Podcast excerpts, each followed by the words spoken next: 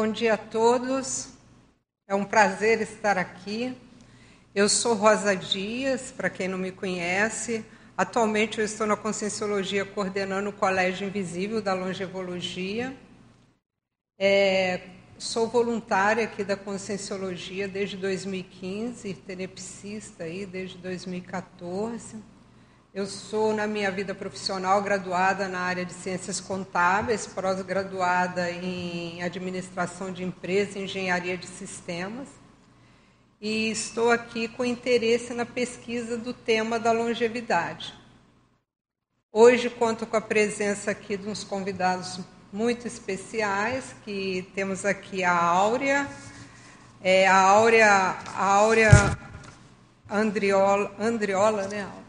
Andriolo, ela é mestrada em gerontologia.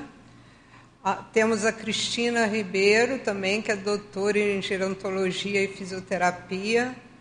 Temos a Maria Conceição, que é uma expert aí em trabalhar a ProEx agora na longevidade, sempre voluntária aí o Moacir Gonçalves, que é um exemplo aí de pessoa dedicada à, à longevidade proexológica, e o expert no assunto, o André Chatalov, expert em proexes, né, que é da Apex, coordenador da Apex, a Isabela, que está nos dando suporte aqui, que cuida aqui da tertúlia matinal, a Fran, a Terezinha e o Robson, que está aí no nosso suporte. Obrigada a todos, sejam todos bem-vindos. A proposta aqui é que eu vá passando a nossa pesquisa, o estudo que nós fizemos junto à longevidade proexológica. Esse é um trabalho feito pelo grupo do Colégio Invisível da Longevologia. Hoje o Colégio Invisível ele fez esse ano um ano e nós temos 27 membros cadastrados no colégio, com algumas participações mais ativas, outras menos ativas, com um total de 122 temas de pesquisa ligados à pesquisa da longevidade, aí, que envolve gerontologia, proexologia, dessomatologia, várias especialidades ligadas ao estudo de quem estiver interessado a, longe, a pesquisa da longevologia. É, eu vou passar aí com o pessoal, com o Robson, a nossa apresentação e, e vamos conversando. Eu passo um pouquinho de definição, em seguida a, a, a gente abre para pergunta, mas e o pessoal aqui, quem puder contribuir, eu vou estar tá chamando para contribuição. Obrigada aí, pessoal. Então, essa tertúlia ela é parte do nosso sexto encontro sobre longevidade produtiva na CCCI. Esse encontro ele começou no dia 27 de setembro é, e ele tem uma proposta, ele teve como foco principal apresentações de trajetória dos intermissivistas, que são é, apresentações foto é, documentadas e escritas da, da vida do intermissivista. E isso é um projeto que está dentro do Colégio Invisível da Longevologia. A proposta desse projeto está bem interessante, porque as pessoas estão tendo oportunidade de rever a sua vida, meio que passando a limpo, está criando uma base para o auto-verbete. Então, assim, a experiência que nós tivemos nos bastidores com o desenvolvimento desse trabalho foi muito grande, porque teve colegas nossos que teve a oportunidade de dedicar 30 dias falando com 10 irmãos, tirando três dias para cada irmão. Então, passou a vida, todas as dúvidas, reconhecendo os traços, força de cada, de cada membro da família, às vezes fazendo assim uma, uma um, um aporte energético para o grupo. Então, esse, esse trabalho vale a pena e ele vai acabar servindo base para o alto verbete, né? que estamos até tendo esse final de semana um curso do alto verbete. Quero agradecer aqui aos tertulianos presentes, aos teletertulianos, agradecer à equipe de extrafísica, extrafísica a Equipex, e os amparadores da longevologia e fazer uma referência aqui à Serenona Manacá, que está presente nos nossos trabalhos aí, ajudando o desempenho desse trabalho, que é uma, é uma consciex que, se, que tem como trabalho né, o, o, o bloco aí dos idosos e os paracomatosos. Uma coisa interessante que eu trouxe aqui para a gente conversar e fica aberta aí para quem quiser falar é que o, o, a população mundial ela está envelhecendo. Então, assim, é fato que nós vamos chegar um momento, isso está na OMS, está em várias agências aí de, de informação, que a nossa população de longevos cresce em um número significativo. Então, esse é um dos motivos que a gente está aqui para falar de longevidade proexológica. Por quê? Vai chegar um momento que nós vamos ter, aqui olhando os números, né? Nós vamos ter mais idosos do que criança. Então, nós temos uma, uma, um crescimento da população em geral, chegando a dois, 2100 a 10 bilhões de pessoas. E, e, a população longeva, nesse momento, já vai estar com 2,5 bilhões de pessoas, ou seja, 22% da população. Então, assim, o que, que vai acontecer? Nós vamos ter é, essa, essa gama de pessoas necessitando ser produtiva. Então, vamos é, parar no tempo? Não. Nós vamos pensar em só viajar? Não vamos conseguir só viajar. Então, é, nós, nós vamos viver mais, porque a chance é que a gente viva mais ainda. Esse crescimento todo é porque nós estamos vivendo mais.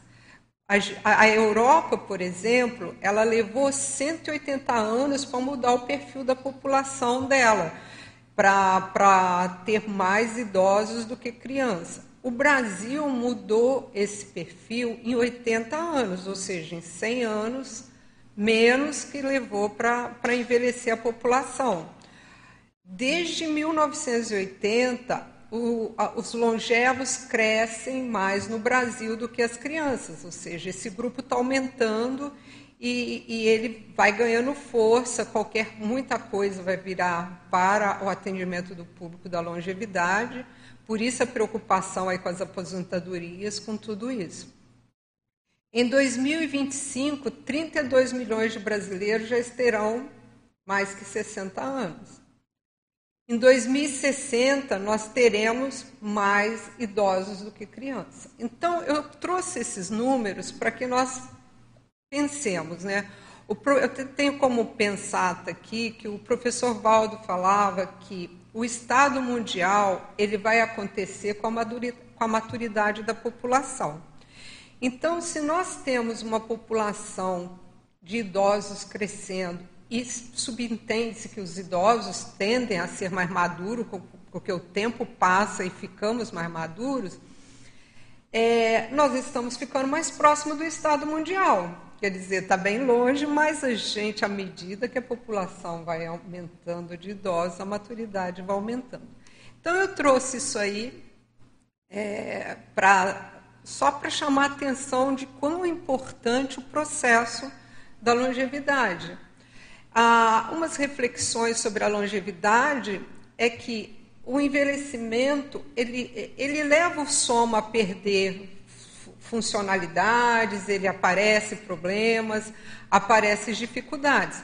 Mas nós podemos fazer e ter uma vida longeva independente até uma certa idade. A Áurea, agora há pouco, estava contando de uma primeira engenheira que trabalhou lá com Getúlio Vargas, que, que dessomou produtiva ainda. Então, a gente pode atingir aí a complexa, que é a, a, a, a conseguir cumprir a nossa PROEX. E uma coisa que é interessante, que até a doutora Cristina Ribeiro fala, é que é a primeira vez que nós podemos, como consciência humana, estar passando pela condição longeva. Ou seja, como a gente morria mais cedo nas nossas vidas anteriores, talvez agora seja a nossa primeira experiência na condição de longevidade, ou seja, nós estamos aprendendo a ser longevos, porque não, não passamos para essa condição de longevos. É, inclusive, ontem eu estava vendo uma tertúlia que talvez o investimento no, pré no, no curso pré-intermissivo só pôde acontecer agora porque antes, é, para essa geração de, de 1950, 60 para frente, porque é, não teria como a pessoa viver tantos anos. Então, ela ia ficar mais na fase, na fase da vida preparatória e executiva, lá nos 36 anos, morreria aos 40 e poucos anos, 50 anos, e ela acabaria não tendo a chance de, de, de cumprir uma programação existencial mais elaborada, que aí é o tempo que ela já ficou, já passou toda essa necessidade da demanda intrafísica, e como a gente, uma maioria, grande parte está aqui em Foz, é, vivendo um momento de, de poder realizar ProEx. Esses dias nós mostramos uns números nesse sexto encontro da longevologia, aonde a gente mostra que 70% da nossa, da nossa população, 60% já está acima de 50 anos, da CCCI, então aqui da Cognópolis, em Foz do Iguaçu. Então, nós temos uma população que reflete o que está acontecendo no, no, mundo, né? Apesar da maioria aqui não ter filhos, mas é, aqui a população já é uma amostra do que está acontecendo no mundo em geral. Então, posso falar um pouquinho? Por favor. Bom, agradeço a oportunidade, é um assunto super importante, tanto para nós, né, aqui na CCCI, quanto eu vejo que, assim, faz parte do nosso papel também contribuir para essa longevidade produtiva como exemplo para a SOCIM. Né? Porque eu vejo que, assim, é, hoje não é um desafio envelhecer, né? é algo que a ciência, né, a questão da evolução da saúde, tudo isso já nos proporciona. Mas o que fazer com esse tempo? Né? Se a gente pensar numa vida de 90 anos, um terço a pessoa passa na velhice. É muito tempo para fazer o que com esse tempo? Né? Para que, com que produtividade? Então, na SOCIM já se fala sobre isso. E até essa questão de sermos é, primeira vez, né, uma hipótese de sermos a primeira vez longevos, é, bom, primeiro que quem é jovem, eu falo que se tudo der certo, a gente vai chegar lá, né? Que é um privilégio, né? Ser idoso e passar por tudo isso. E eu vejo que, assim, é, talvez isso é, justifique a, o quanto que as pessoas tenham medo de envelhecer, a dificuldade, porque talvez a primeira vez, é tudo muito novo. Né? Então, a gente, assim, aqui estudando, vendo que é possível, sim, ser produtivo na longevidade, vejo que isso é super importante aí, a gente fazer essa contribuição né? para as consins, né? mostrar para as consciexes também que é possível. É isso. É, é isso, né, Cris? Até para evitar uma possível melancolia, né, uma isso. possível depressão, porque se você entra nessa fase de passou dos 60, 65 e não planejou um trabalho, uma coisa para estar tá desempenhando, alguma coisa que vai te dar prazer, né? então fica mais difícil vivenciar essa fase aí. E a gente vê o quanto que cresce, né? O número de suicídios entre os idosos.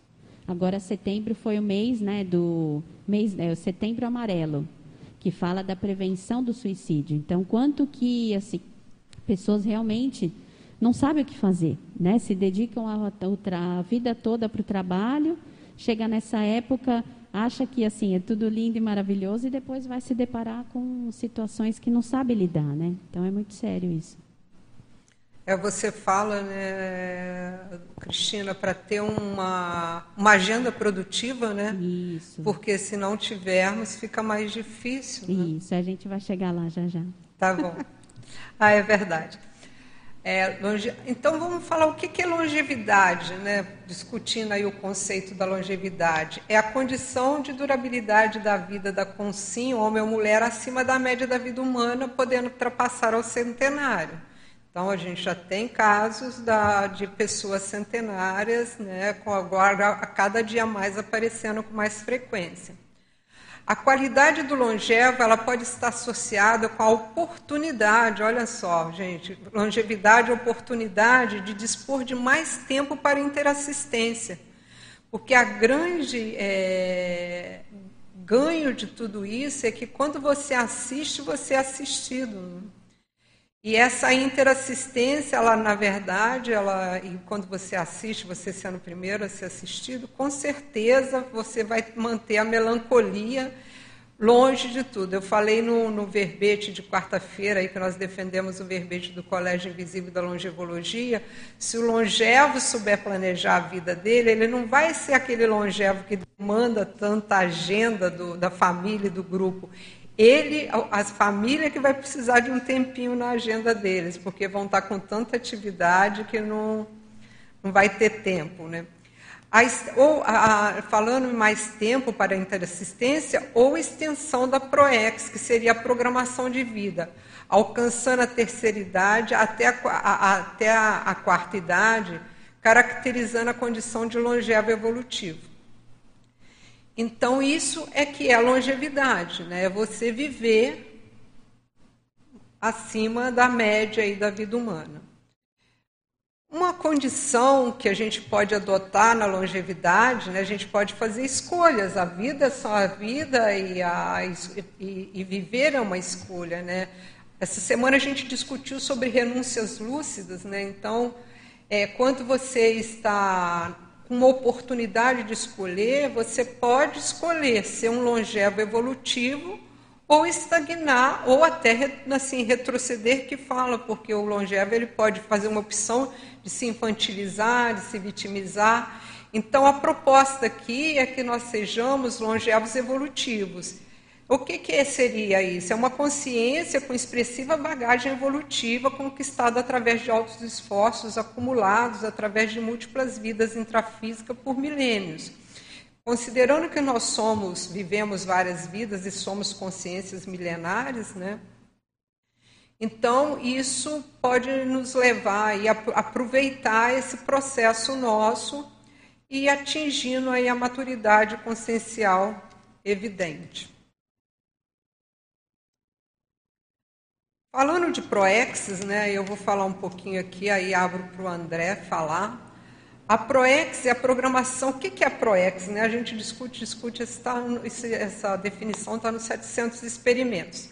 A ProEx é a programação existencial evolutiva e pessoal da Consim, estabelecida ainda na dimensão extrafísica, antes da mesma Consim entrar no funil do restringimento da nossa vida humana e no renascimento na intrafisicalidade. Eu vou falar um pouquinho aqui, porque tem gente da minha família assistindo, tem outras pessoas assistindo, então, assim, antes de entrar nessa restrição é, de restringimento do corpo físico. Né? Nós que aqui, né, que trabalhamos aqui no paradigma consciencial, nós consideramos aí a, a multiexistencialidade. Então, nós nascemos mais de uma vez. Imagina nós estarmos no extrafísico e planejando para renascer num corpo onde nós temos toda a liberdade de movimento e nós vamos nascer novamente precisando aprender a andar, alimentar e tal. Então, isso que seria o restringimento da vida humana, que faz com que a gente é, se coloque na condição desse corpo físico. É, eu tenho duas perguntas aqui. É, uma primeira, o André, todos nós temos proexes? O que, que, você acha? Depende de quem você fala nós, né? É, a população, em geral, não tem proex. A gente vê o seguinte, é uma microminoria né, das pessoas, das personalidades humanas ainda, infelizmente. Eu acho que toda a CCCI está engajada nesse max mecanismo para que a população venha crescer a que tem a PROEX. E a PROEX, na definição, seria aquele que passou um período intermissivo, teve ali lucidez nesse período, fez entrevistas e reuniões, reflexões com o evoluciólogo, planejou então a sua vida com lucidez, a próxima vida humana, com lucidez, assumiu certos compromissos e agora, na vida humana, na vida humana em si, acaba tendo uma proex. Então, quer dizer, essa condição, a gente já percebe que ela é diferencial. Ela tem que ter lucidez no extrafísico e tem que ter um planejamento acordado. Então, é, é acho que é legal essa, essa tua pergunta, para a gente perceber que o trabalho da CCCI dentro de um maxi mecanismo é aumentar esse público. Né? Mas eu acho que é, mas primeiro gostaria também de parabenizá-la né, sobre esse trabalho, essas semanas aí que vocês tiveram, é, essa semana de trabalho, né, trabalhando o tema longevidade.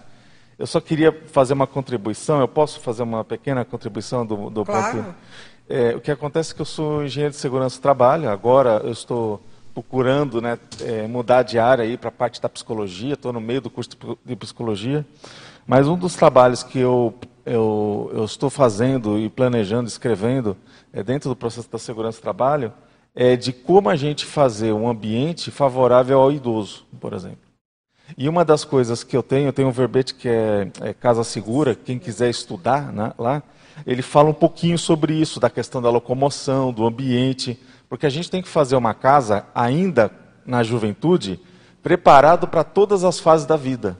Porque imagina, na, quando a gente chegar na, uh, no processo de uma idade avançada, não adianta a gente querer reformar a casa inteira, que aí você está sem dinheiro, você está. Por exemplo, a gente vê que é uma confusão. Até uma obra dentro de casa, num, um, com um idoso, é poeira, etc. Ou seja, a gente não tem aquela condição de aguentar, às vezes, uma obra em casa. Então, se a gente for avaliar, tudo isso tem que ser feito antes.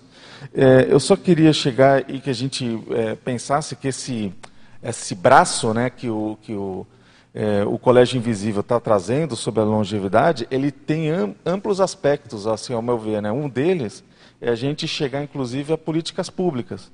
Porque quando a gente olhar lá no passado, eu vou dar um exemplo. A gente, né, por exemplo, eu a Cris, a gente morava lá em São Paulo, e, a gente, e no século passado, no século XX, a, a então prefeita Marta Suplicy, ela tentou fazer uma renovação no transporte público. O que, que ela quis? Ela quis implementar um ônibus que fosse com é, câmbio automático. Por quê? Porque percebeu-se com aquelas mudanças de marcha, aquelas reduções e tudo mais, as pessoas voam, né? elas são projetadas dentro do ônibus e muitas quebram pernas, se machucam, ou seja, tem até dessomas que são possíveis na decorrência de processo de transporte. Aí o que, que acontece? Foi feita uma revolução de uma lei né, municipal que todos os ônibus, a partir daquele momento, teriam câmbio automático. Isso deu uma revolução em termos de Brasil, que o pessoal começou a ver que muitas outras eh, cidades começaram a querer imitar. Só que com o passar do tempo, o que, que a gente vê hoje na prática? Que isso deu tudo para trás. Então, 20 anos depois, porque esse lá por 99, mais ou menos, era, era a época do, desse governo, dessa gestão, é, 1999, o século passado, 20, e a gente percebe que hoje nada disso aconteceu. Se você olhar hoje, entrar num ônibus em qualquer lugar, é tudo câmbio manual, é tudo gente caindo, é todo mundo, ou seja, não alterou nada. O que, o que, que a sociedade melhorou? A gente vê, por exemplo, ah, tem é, transporte gratuito para o idoso. Mas tem um problema que você está trazendo é, se a população brasileira começa a ter muito mais idosos que criança, eu vou chegar numa seguinte reflexão contigo. É, se você for lá em Lisboa, você vai ver que não existe fila e, situação preferencial para idoso. Por quê? Porque a população toda, boa parte é idosa. Então, se você tiver fila do banco para idoso, você simplesmente você não é atendido, certo? Porque 90 80% ali é idoso. Aí, então, moral da história. A gente percebe que soluções que foram dadas hoje, elas, no momento que a população aumenta com mais idade, isso vai virar um caos. Quer dizer, tem que ter todo esse planejamento que você está chamando a atenção da visão de futuro, porque o futuro tem que ter políticas públicas saudáveis para isso. Então, é, a questão até, por exemplo, de transportes em trens. Por que trem? Porque o trem ele é mais, ele, ele tem menos solavanco, ele tem lugar para comer, ele tem banheiros mais confortáveis. Imagina no transporte rodoviário, um idoso vai para o banheiro, toalete. Ou seja, é um transtorno. A gente está falando é isso é tudo é uma visão de futuro, né? Agora, uma coisa que você trouxe que é muito legal é a gente pensar, acho que você vai, vamos debater aí, você vai falar mais, é justamente a PROEX mesmo, que, que é o teu tema central, né, é, o processo da longevidade proexológica, que é muito importante a gente refletir, mesmo porque a gente sabe, você está trazendo esse tema, eu acho que vale a pena a nossa reflexão. É, no curso lá de PROEX, né, que o, pessoal, o professor Valdo ele falava no assunto, ele comentava que a maioria das pessoas acabavam fechando o processo da PROEX, de fato, no último quarto, último quinto da vida humana. Ou seja, que é aquele momento em que ela está mais lúcida. Vamos pegar o caso do próprio professor Valdo. Né? Ele, o desempenho dele, se a gente for olhar na linha do tempo, quando ele começa a ter, a partir dos 60 anos, é aí que ele começou a ficar excepcionalmente produtivo. Então vamos pensar, é, dentro de uma curva de a quantidade de coisa produzida, de matéria, de renovação, é, é espetacular as últimas duas décadas, ou, ou, quase três décadas de vida do professor Valdo. É lógico que foi sempre um crescendo e sempre, né, ele mantendo a marcha dele. Mas eu acho que esse exemplo, né, Rosa, ele nos permite a gente transpor como é sério esse planejamento do futuro, né? Obrigada, André. Isso mesmo. O André, você pode contribuir com a gente aí no projeto do Residencial Manacás com a casa funcional aí, né? Com a casa segura, né? Com, já que só, você pesquisou tanto. É, só para ter uma ideia, quem pode ajudar também muito, a gente tem lá aquela voluntária da Enciclosapiens, a Paula Souza, que ela ajudou a fazer projetos lá em Portugal de casas, e a gente via que, por exemplo, lá já tem normas, como a população é mais avançada, que há exemplos. Eu vou dar um, um aspecto só de construção. Era proibido em ambientes que eram previsto que se, ter idosos de ter gás dentro da casa.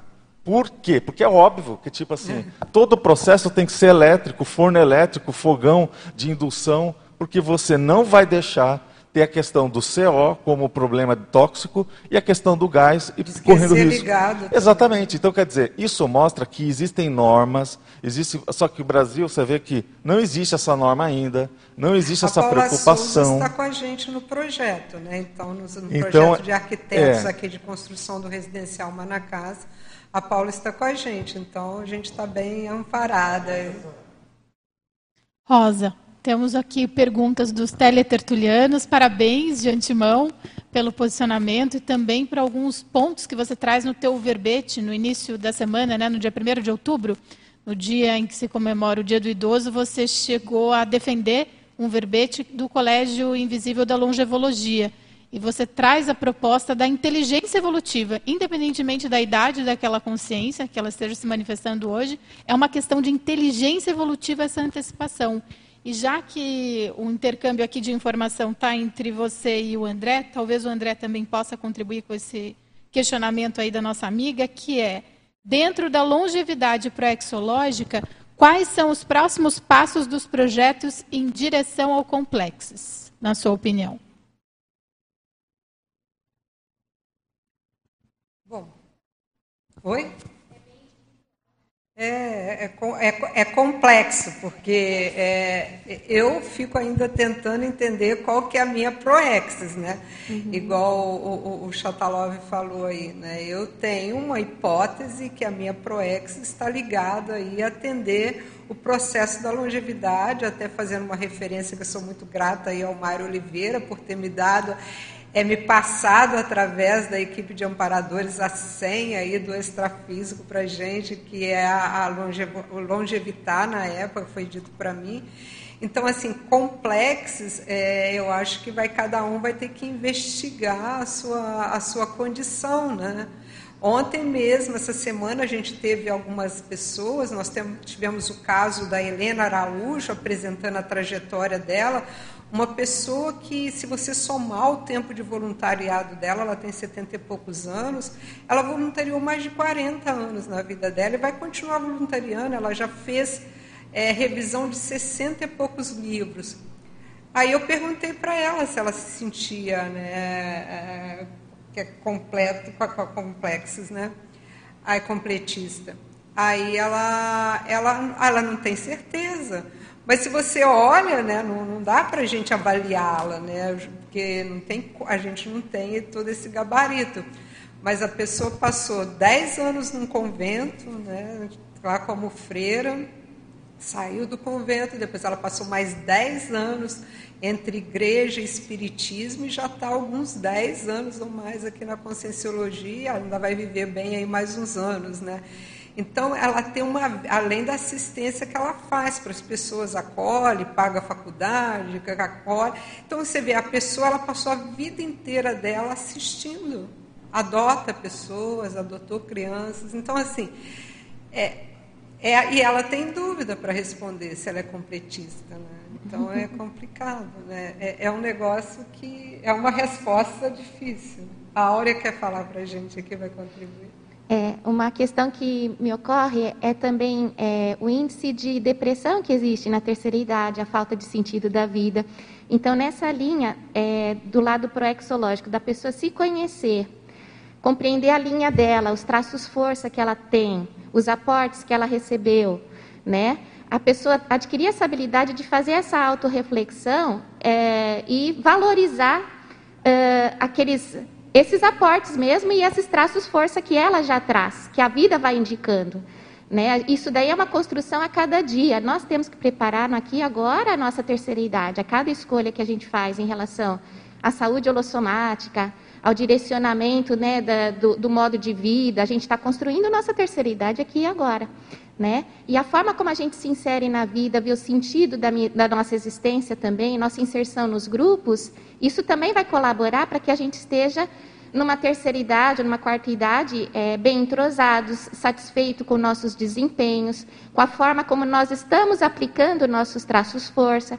Então, desse ponto de vista, a autoconscienciometria ajuda demais. A pessoa saber se perceber, se reconhecer dentro dos seus traços força, como ela vem melhorando os seus traços fardos, né, para poder fazer seus projetos pautados é, nisso que é, é, digamos, a base para ela também a cada dia estar se melhorando e às vezes ela não sabe exatamente de forma objetiva aonde ela vai chegar, mas se a cada dia ela está lidando com esses traços, está se aprimorando, ela vai segura, vai satisfeita, vai realizada. É isso mesmo. Agora, você me lembrou uma tertúlia, né, que eu vi essa semana, que o Valdo pergunta, né, para eu saber qual que é a minha proex, analise os aportes que eu recebi. Né? Quer falar alguma coisa? Sim, agora é interessante, né, entrando essa linha né, que a Áurea está falando, de, primeiro, da pessoa identificar os seus traços evolutivos, saber quem é, né, conheça-te a ti mesmo, entra também aquela questão do senso de utilidade. Isso. Então, uma das coisas a que a gente. É, o grande exemplo que a gente pode pegar também ali do professor Valda é quando ele faz aquela carta aos aposentados e justamente coloca, abrindo a CCCI, para tipo assim, olha, você que está aí em casa e que está disponível com todo o seu patrimônio intelectual, venha colaborar, venha nos ajudar, né, venha renovar aqui as nossas condições, ou seja, permitindo então tudo aquilo que ele não pode às vezes fazer numa, numa indústria, numa sociedade, do ponto de vista de uma empresa privada, ele tem as portas escancaradas na CCCI. Então, quer dizer, ele pode colocar todas aquelas ideias, toda aquela energia, todo aquela, aquele processo mental somático. A maturidade, né? A maturidade, tudo aquilo que ela conquistou em prática nesses ambientes. Então, quer dizer. A serviço, né? Exatamente. De um bem então, maior. Isso dá um conforto, porque veja lá, gente, isso é um conforto imenso. Então, se a gente olhar a seriedade que a CCC toda está, então, de portas abertas para essa turma, então, quer dizer, quando a gente vê que tem uma, alguém que está falando assim, ó, você quer voluntariar, quer sair de casa, bate na porta de alguma IC, alguma instituição conscienciocêntrica. Né? E, e só contribuindo também, que eu lembrei, é, no meu verbete lá sobre propósito de vida, é, o Loche fez uma consideração bem interessante, que perguntaram assim, ah, por onde eu começo? Né? Não sei o que fazer, né? Estou meio perdido. E é como assim, a gente dirigir na neblina. A gente começa a dirigir, até falei na minha apresentação. Você começa às vezes a dirigir na neblina e você não sabe, mas você tem que dirigir, começa. Aos poucos aquela neblina vai desaparecendo, vai clareando. Então, assim, começa de alguma maneira, né, a pessoa, se é pelo voluntariado, ou se é fazendo uma assistência para a família, não fique esperando, ah, eu preciso saber qual é minha proex, o que, que eu preciso fazer. Não, começa, porque com isso aí sim vai vir, né, os traços, vai ver o que, que realmente ela pode contribuir, né? quais os trafores, o que, que nessa atividade, nessa ação, pode vir ideias do que é algo maior. Né? Então, é, é na é expressão nesse... dela, no aqui e agora, Isso. multidimensional, que as coisas vão aparecer. É. Se ela não, se, não experimenta Isso. as coisas dela própria, a sua singularidade, que é o que traz o maior prazer, é a gente expressar a nossa singularidade consciencial, né? Isso. Ela não vai aparecer, então a pessoa precisa se colocar em movimento, Isso, né? Em dire... Alguma direção boa, escolha uma direção boa e vai. Isso. O, tem um verbete onde o professor Valdo pergunta, uma pessoa pergunta assim, eu não sei assistir, eu não sei fazer assistência. Ele fala assim, começa que você aprende o caminho da assistência. Né? É isso aí. Quer falar mais alguma coisa? Eu acho interessante até ver essa condição, por exemplo, eu tenho o caso de uma tia que trabalhou a vida inteira, toda cheia de rotina, levantando cedo, chegando tarde, e aí se aposentou. E ela chegou a determinada altura que ela não estava pintando o cabelo, ou seja, ela não estava se cuidando. Eu não estou querendo dizer que pintar ou não o cabelo é, mas do ponto de vista. Autoestima, é, do, é, é, do ponto de vista dela, a gente viu que ela não estava se cuidando, não estava cortando o cabelo como cortava, não tinha. Quebrou um ciclo. E eu falava assim, tia, vá, vai voluntariar, arruma alguma coisa que te interessa, né? Aí ela disse o seguinte, olha só a situação, que ela tentou, e ela era, tem um processo religioso ainda, bateu ali numa igreja ali em São Paulo, foi lá se dispor, aí disse que tinha umas anciãs ali, né? Que falaram, não, você é muito nova e a gente já tem aqui, a gente já faz tudo. Você vai atrapalhar o nosso processo. Já tesourou, já tesourou, né? E aí eu falei assim, mas vai, bate outra porta, não fica. Aí ela foi no hospital fazer processo voluntário de ajudar as pessoas. Aí você viu que aquilo ali renovou a vida dela. Socializar, né? É Exatamente. Então, quer dizer, a, a, força do voluntariado, gente, é impressionante. Né? Oi, fala Maria. Posso contribuir um pouquinho? Opa! É, vejo assim, né? Eu vejo muito nova, eu sabia que eu ia me aposentar cedo. Eu tinha um trabalho voluntário. Bom, e que eu tinha um trabalho voluntário para ser feito. Só que, aí, quando eu cheguei, na, cheguei à Conscienciologia, aos 37 anos, mas antes eu já fazia trabalho voluntário. Porque eu já sentia aquilo que eu pensava quando eu tinha lá meus 14, 15 anos, né, os meus desejos e as minhas realizações. Eu bloqueei muita coisa. Né? Eu só estou trazendo isso para mostrar que, às vezes, a gente sabe cedo que a gente tem um trabalho para fazer lá na frente. Só que, quando, acho que quando a gente não sabe, que chega, vai chegando à terceira idade, né? chega aos 60 anos, aí vem muita pressão. É muita pressão, mesmo você estando na Conscienciologia, mesmo você sabendo o trabalho que você tem que fazer, mesmo você já entendendo de PROEX. Quando a pressão vem, se você não tiver isso se isso não for nato, se você não traz isso lá do intermissivo, se não existiu essa programação no intermissivo, é muito difícil você manter a lucidez dentro da conscienciologia, né, para alguma coisa. Aí eu vejo hoje o pessoal longeve, né, que está aí lutando para esse trabalho ir para frente. A gente tem, nós somos uma gota d'água no oceano. E essa gota d'água no oceano, para ela aumentar, é preciso ter muita lucidez, ter muito discernimento e ter muita vontade. Porque ela não essa vontade, essa determinação, ela vai entrar, ela vai conseguir socializar. E o que eu sinto hoje na CCCI é isso: os idosos que estão tá com dificuldade na socialização, entendeu? Eles se isolam muito. Eu vejo muita gente sozinha, que aí você descobre por outra pessoa que aquela pessoa não está bem e precisa de ajuda. E aí você vai olhando um por um, você olha para a pessoa, você sente, a pessoa está solitária. Ela não consegue falar dela, ela não consegue se expor, ela não entendeu ainda por que veio. Mas não é porque ela não sabe. É porque a pressão chega que ela tem que fazer alguma coisa, mas falta lucidez, falta discernimento. E às vezes tem muito jovem na CCCI também.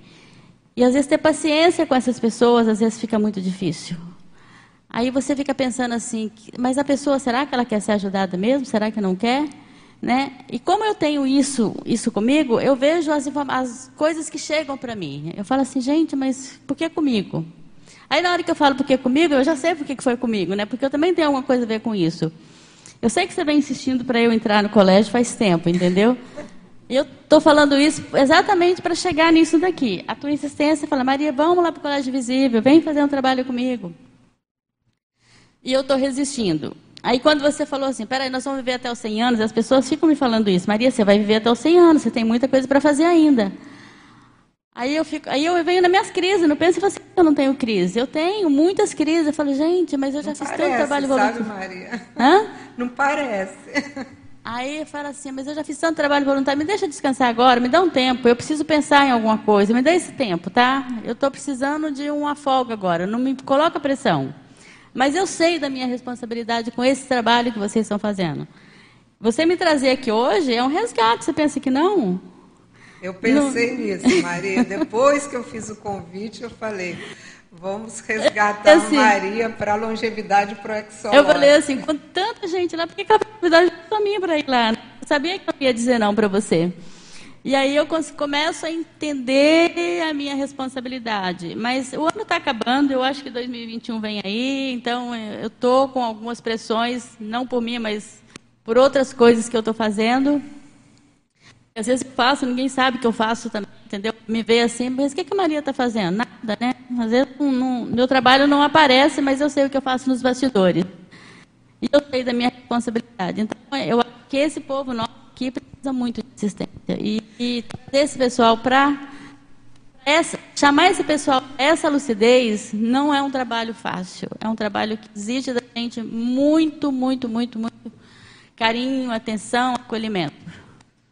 Maria, eu acho que nós estamos criando, né? O Colégio Invisível é uma iniciativa, né? A gente já pensou o que, que vem pela frente aí, vamos deixar para os amparadores nos orientar. Mas o que tem sido legal nesse nosso grupo, e, e, e não, não poderia ser muito diferente, porque o nosso nível de maturidade é maior. Então, nós, nós, nós temos mais maturidade do que quando a gente tinha lá um monte de infantilidade, de, de processo ainda de porão consciencial para lidar. E o grupo está muito bem humorado. Talvez isso crie um ambiente para que essas pessoas, que eu sei das assistências que você faz, a semana passada, essa semana você atendeu três, quatro pessoas aí, é, e além de estar na Interpares, né, que é uma, uma instituição da conscienciologia que atende a todas as outras pessoas aí que têm demanda, patrocina cursos, faz ajuda, né? E você está lá firme, isso deve consumir muita energia também. E, então, assim, eu acho que nós precisamos criar esse ambiente atrator para essas pessoas, para elas chegarem com as demandas dela e falar. Foi mais ou menos o que aconteceu durante a trajetória do intermissivista. Porque quando a gente foi falar em público à noite, a gente já tinha feito, a Isabel foi assim uma amparadora intrafísica. Eu brinquei com ela assim, você já está fazendo um pouquinho de, evolucio, de evoluciólogo, aí, de papel de evoluciólogo, porque ela foi uma amparadora e tanta, as pessoas estão muito gratas a ela, quem apresentou, porque ela foi muito assistencial. Então a gente está criando um ambiente onde a pessoa se sentiu à vontade para colocar a sua vida, colocar na frente de todo mundo né, as suas fragilidades para o grupo e tal. Então isso ajudou muita gente. Né? É, mas eu, eu acho assim, as pessoas, esse, isso que está acontecendo agora, esse evento da Logev, o que ele pode ajudar muito é fazer com que essas pessoas hoje que estão mais afastadas, que são mais carentes, que vivem sozinhas, aprender a pedir ajuda. As pessoas falam de assistência, mas elas têm uma dificuldade tremenda de ser assistida. E às vezes a, a gente perde, elas perdem a oportunidade, entendeu, de estar inserida por, não sei se é orgulho, se é medo, mas essas pessoas Maria, precisam. Mas também se não tiver o, o, assistido, né, não tem por que ter o assistente, né? Então Sim.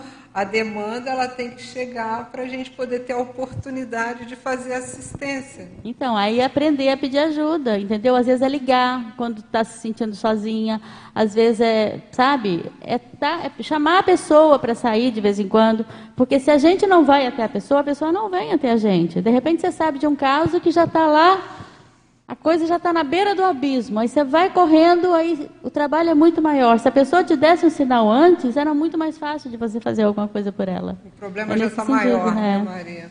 É, isso tudo, assim, é um reflexo da SOCIM, né? A gente vê muito isso. E tem, acho que as duas partes. Tem o nosso movimento, enquanto colégio, acho que nós temos várias frentes de trabalho. Né, uns vão se identificar mais com essa questão né, de, né, de, desse acolhimento com o próprio idoso, outros vão se dedicar à pesquisa, né, como melhorar a lucidez para essa longevidade proexológica, mas também tem essa questão do, da própria pessoa. Né? Se ela tem essa característica hoje, eu sempre falo assim, a pessoa foi envelhecendo assim, talvez ela já era uma pessoa fechada na adolescência, na adultidade, agora na velhice é o resultado, né? Então também tem essas duas partes. É igual, é claro que a gente divulgando, né? É, quanto mais o colégio ficar assim expressivo, mais ela vai se sentir com uma possibilidade de pedir ajuda, né?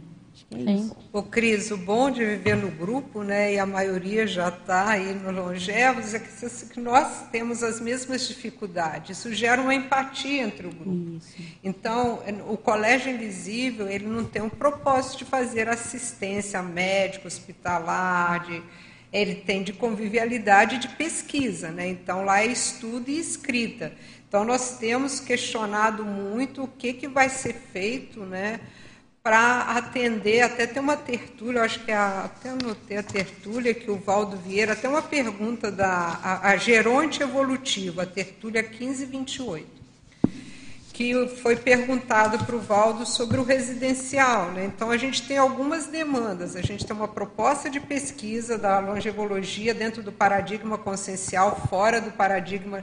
Claro, vamos precisar do paradigma materialista, mas a gente tem a demanda de residência e de convivialidade dos longevos, que o residencial Manacás vai propiciar parte disso, mas a gente vai precisar de criar um mecanismo para atender as outras demandas do, do longevos. E o Valdo Vieira, nessa tertúlia Geronte Evolutivo, ele fala muito na necessidade de atender esse público longevo para a gente fazer algo diferenciado aqui para chamar a atenção do mundo.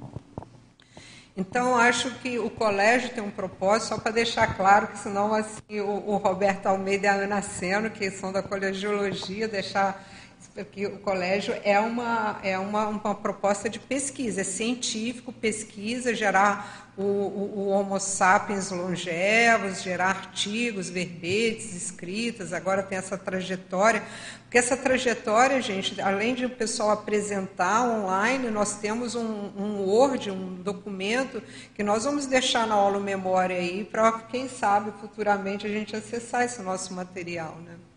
Então, eu, é eu achei interessante, Rosa, que assim estava pensando numa metáfora do ponto de vista do Olo Pensene, né, é, do Colégio Invisível, né, de vocês, e me veio uma seguinte ideia, a ideia da maratona. A maratona do ponto de vista da proexologia. Por quê? Porque a gente vê que numa maratona a pessoa não gasta toda a energia no começo e ela fica sem gás na linha final da maratona, do percurso. E a gente vê que o processo da longevidade proexológica, ele está muito no processo que você, que nem a Cris falou, o final ali, a proex, lá no final da tua existência, dentro de uma programação de mais de 100 anos de idade, você tem coisas importantes para realizar daqui um século. Então, quer dizer, quando eu tenho uma coisa, uma responsabilidade, num maxi mecanismo de um século, Aí quer dizer, eu vou ter que estar preparado para a altura desse trabalho. Então isso é uma coisa que muda tudo. E uma das coisas assim bem interessantes do antagonismo do Holopensene do, é, do Colégio Invisível perante a sociedade é que a sociedade ela caminha para uma frase que eu acho que é impactante, que é ah, a pessoa vai descansar em paz. Aí você fala, vai descansar em paz a vovozinha. Porque, cara, quando a pessoa dessomar, o intermissivista dessomar, ele vai trabalhar como nunca trabalhou na vida. Então, quer dizer, esse holopensene que a sociedade põe, do tipo terminar aquele percurso e estar entregue às baratas, é justamente o que vocês estão fazendo, que é o oposto. Né? Que a pessoa tem que chegar energizada, tem que chegar com a cabeça erguida, tem que chegar realizando coisas e que vai estar de peito aberto para intermissologia. Então, quer dizer, olha a inversão do processo, né? Eu acho que é por aí, né, Rosa? Opa, a gente conversou essa semana no verbete, né? Porque o pessoal por que, que a gente tem que programar o, o, a última fase da vida só passeando e viajando e a gente não pode programar uma outra forma, né? Acho que o Moacir quer falar ali. É, hoje estou aqui para ver os mais jovens falar, né? e, e, é muito interessante ver aí o nosso colega aqui, as meninas aí falando, meninas, né? Para mim, né? Meninas, né? Falando aí. Agora. Aqui, é, Agora é o seguinte, que quero dizer é o seguinte, antigamente, quando eu conhecia a Conscienciologia, é, a média era 35 anos para os executivos, né? E 70 anos para os idosos. E eu falava, bom, quando chegar aos 70 anos, né? Tal. É, agora eu lembro o seguinte, assim, que quando eu conhecia a Conscienciologia, eu já falei isso uma vez, mas acho que vale a pena falar que eu, lá no começo, lá, eu falei, ah, eu vou me aposentar, né? E eu, eu aposentei com 49 anos, 50 anos por aí, mas, é, 52, né? Por aí, 49. E eu falei o seguinte, então aí um dos nossos colegas falou o seguinte, ah, mas você ainda vai ter mais 25 anos, né? Para trabalhar. E eu falei, pô, mas vem cá, né? Eu, eu, quero estudar, quero fazer as coisas aí, não sei o quê. Mas já passou mais de 35 e eu ainda estou aqui ainda. Agora eu falo o seguinte, mas não é isso que eu quero dizer. O que eu quero dizer é o seguinte, 35, hoje é 50, é, é, é 100 anos, né? É a idade que estamos se colocando aí, né? Para os idosos. E eu falo o seguinte assim, então na parte executiva, que era de 35, ela passou para os 50 ou ela diminuiu? É uma hipótese, tá? ela diminuiu. Por quê? As informações são muito grandes hoje em dia. A, a, a, o estudo naquela época, há 40 anos atrás, era uma coisa, hoje é outra. A facilidade da internet, de tudo, hoje mudou tudo. Então eu falo o seguinte assim, a parte executiva aumentou a idade ou diminuiu? É uma hipótese de trabalho para a gente pensar. O que vocês acham? A hora quer falar aqui. É, essa conversa toda, eu já tinha pensado nisso também. É, por que, que tem essa ideia né, que quando a gente está no final da vida é só passear, né, só é, descansar, depois de morrer também é descansar? Né? É a forma assim como a, a sociedade é estruturada e o conceito de trabalho. Né? Se a gente entende que vida é estarmos em movimento, o, a, a nossa vida é trabalhar. Né? a, gente vai adequar a forma de trabalho, o tipo de trabalho, né? Dentro de um nível digno, né? Onde a gente se sinta bem, se sinta realizando, se sinta útil, empregando nossos traços força. Né? É isso que a gente precisa estar sempre refletindo. Eu estou adequando o tipo de trabalho. Olha quanto que o Moacir não contribui com a gente. Imagina se ele fosse pensar só em viajar e descansar, alguns anos atrás, mas, né? Então, hoje, assim. Mas hoje em dia eu penso o seguinte assim, eu trabalhei muito mais depois que me aposentei do que antes. Mas por é. outro, um, outro, um, outro, um outro sentido, eu sou muito mais feliz agora do que antes. Olha só. Então esses mesmo, fatos olha, são... mesmo com família, com tudo mais. E eu falo o seguinte assim, a minha cabeça é melhor hoje do que quando eu era mais jovem. Fala-se muito meu da... senso de lucidez hoje é muito maior.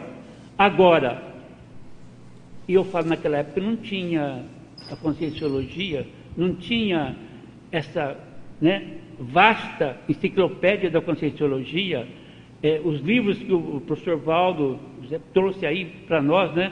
Sei que nós também ajudamos a colaborar com tudo isso, os intermissivistas, os verbetes, mas, mas assim, essa, essa enxurrada né, de informações que tem tudo isso aí, eu falo o seguinte assim, isso aí rejuvenesce pessoas se elas souberem aproveitar isso, aproveitar o que tem aí, aproveitar o que tem aqui no CAE, que tem da Conscienciologia, em todas as partes do mundo hoje já tem, tem, tem, tem, tem tudo, em todas as bibliotecas do mundo inteiro já tem livro da Conscienciologia, tem que pensar nisso. Então tem que aproveitar isso. Eu falo o seguinte, na minha casa não tem escada e tudo é elétrico. É o conceito de felicidade que o pessoal fala tanto. Né? O que é felicidade para nós, de fato? Em que momentos eu estou pleno, estou feliz, estou satisfeito? É isso que cada um tem que reconhecer. Porque é isso que a gente vai utilizar também. A gente vai aprender, eu gostei muito que a Rosa colocou, a questão da autonomia, né, da autossuficiência. Então, assim, é, como eu vou poder estar feliz e satisfeita é, lidando com as limitações do corpo, uhum. que naturalmente vão vir, a gente não deve ficar contra elas, a gente deve administrar, a gente deve lidar, sabendo empregar nossos potenciais enquanto consciência. A gente ainda tem potenciais psicossomáticos plenos, potenciais energéticos, potenciais mentais somáticos aumentados, né? E conscienciais de maturidade aumentados. Olha como relativiza a percepção da terceira idade, da longevidade. Quando a gente relativiza o papel de cada veículo a cada momento. Né? E quando a gente fala de autonomia, independência, acho que vale a pena, sim, também chamar atenção para a questão da nossa cultura no Brasil, que trata, sim, o idoso, às vezes, como é, mais dependente, é, que precisa de ajuda, às vezes mais coitado. Eu percebi isso né, assim, nas viagens que a gente já fez, principalmente lá na Alemanha. Eu, quando a gente passeava em alguns lugares assim, aí eu chegava, eu sempre ficava às vezes atrás de algum idoso, assim, né, ah, se precisar de alguma coisa. E eles lá, assim, são diferentes.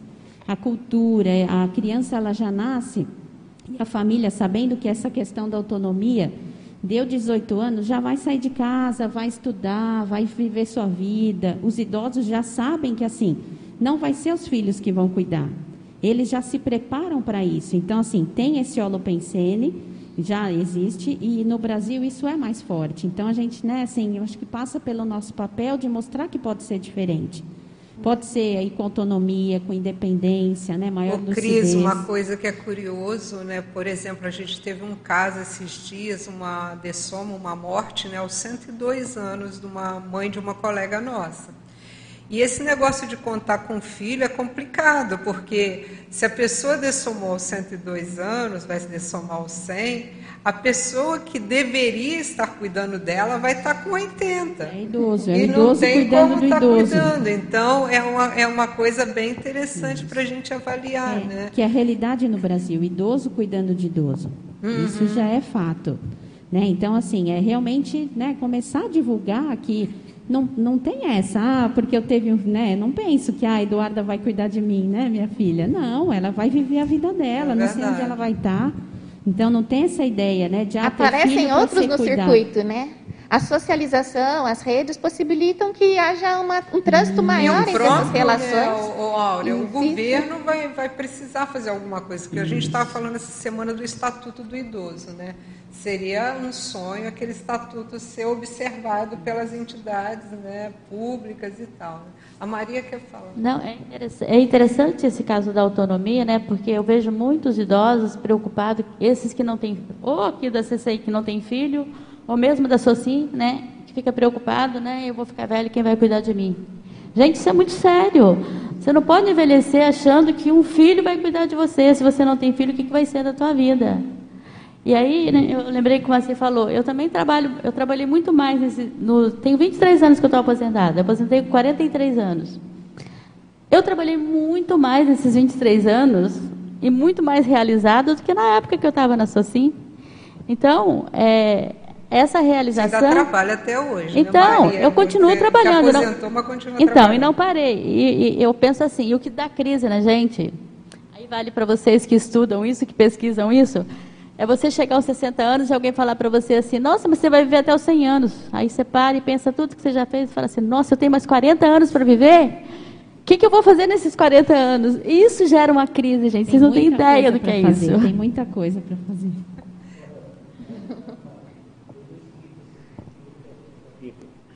Olha, quando eu tinha lá os meus, como é que é? 30 e poucos anos, na época de 80 mais ou menos, e eu falava o seguinte, que eu acho que eu não ia viver até depois dos 50 e poucos anos, eu ia viver até 50 e poucos anos. Né? Hoje, eu falo o seguinte assim, só que isso foi mudando ao longo do tempo. Eu lembro uma época tá, que eu descobri que eu tinha um rim só com 60 anos de idade.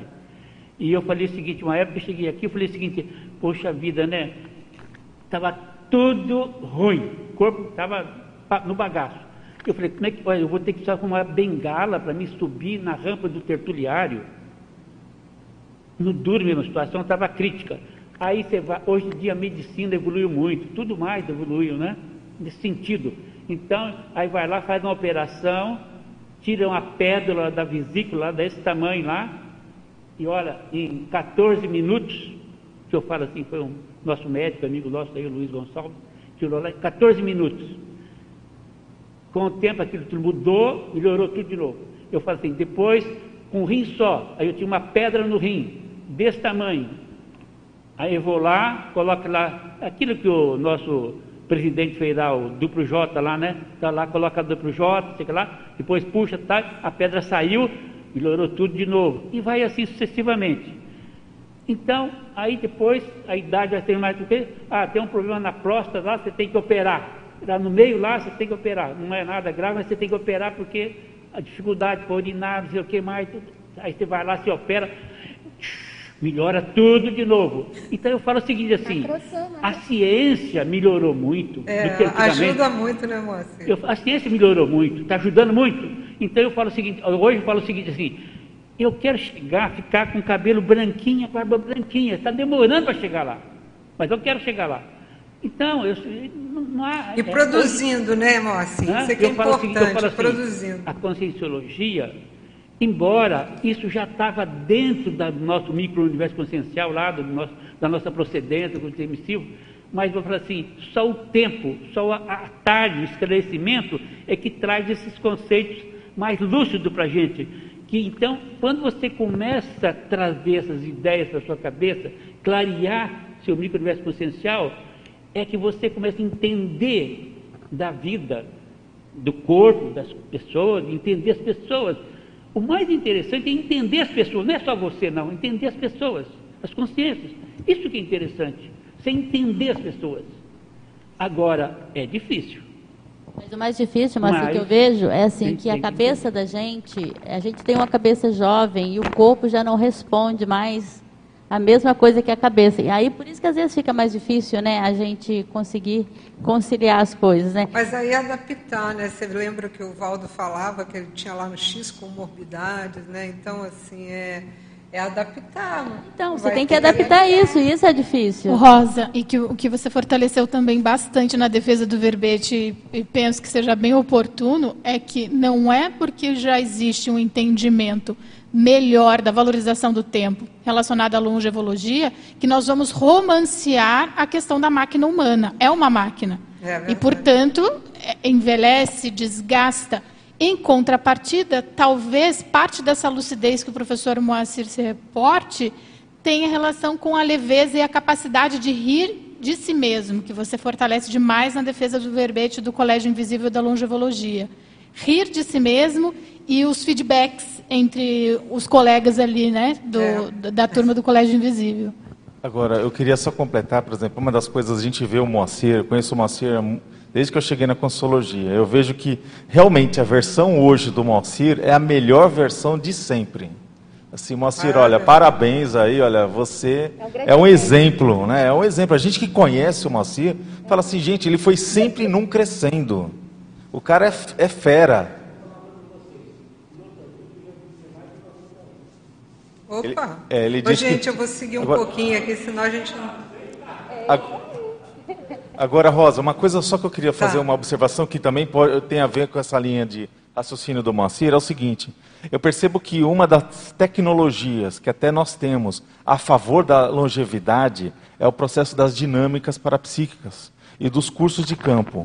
Por quê? A gente já viu que o processo de radicais livres, nos cursos de campo, os efeitos das bioenergias, a assistência de neuroectoplasma, então tem até eh, justamente a Ectolab que estuda muito sobre esse assunto. Então a gente vê que as mini curas que vão acontecendo sistematicamente, as revitalizações, o processo da assistência extrafísica do nosso próprio grupo, eu vejo que todo esse maxi mecanismo potencializa essa longevidade. Então, esse, a gente não sabe, por exemplo, quanto essa revitalização do Macir é em função do, do trabalho bioenergético que intenso é, que ele andou fazendo. Eu pensado muito nisso. Por exemplo, no colégio a gente tem lá pessoas de 80 anos, a Reinalda, super ativa mental somaticamente, outros mais a Irene Martins, que se apresentou ontem, você olha para a Irene com 80 anos, você vê que ela não tem. Gente, eu vou seguir aqui com o PowerPoint um pouquinho, aí depois a gente volta aí. Pode ser? Então, eu, eu, tinha uma pergunta aqui, mas eu acho que a gente já falou para elas. É só para refletir, não vamos responder. Você é especialista no essencial da sua proexis? Para pensar. ProEx na terceira e quarta idade, né? a faixa etária da terceira idade, tem gente que acha, por exemplo, eu estou na meia idade, eu não, ainda não estou na terceira idade. A terceira idade, eu estou com 60 anos, né? então estou na meia idade. É, espero que esses campos energéticos aí me deixem cada vez mais jovem, tá, André? E, é, e assim, 60 anos é a terceira idade aos 80 é a quarta idade. Né? a partir dos 80. Então, nós estamos falando na PROEX, na terceira e quarta idade, seja por mérito ou por Morex, que permite a Complex, completude existencial, o plus da PROEX e principalmente a oportunidade reproex. Esses conceitos de PROEX, complexes e, e, Morex, reproex, eu vou falar na frente. O inteligente é fazer o planejamento de vida como você fosse viver 100 anos de vida biológica. Isso é uma frase do professor Val. Então, falar o que é complexo. Complexo seria o completismo existencial. É a gente, na hora de dessomar, passar para o, para, para o para o lado do extrafísico e ter euforia do outro lado. Porque se agora a gente tem melancolia, gente, isso é muito sério. Se nós temos algum sinal de melancolia nessa vida, é porque a gente não está na programação existencial. É um sinal que indicador de que não estamos. Então, nós temos que investir, não tem jeito.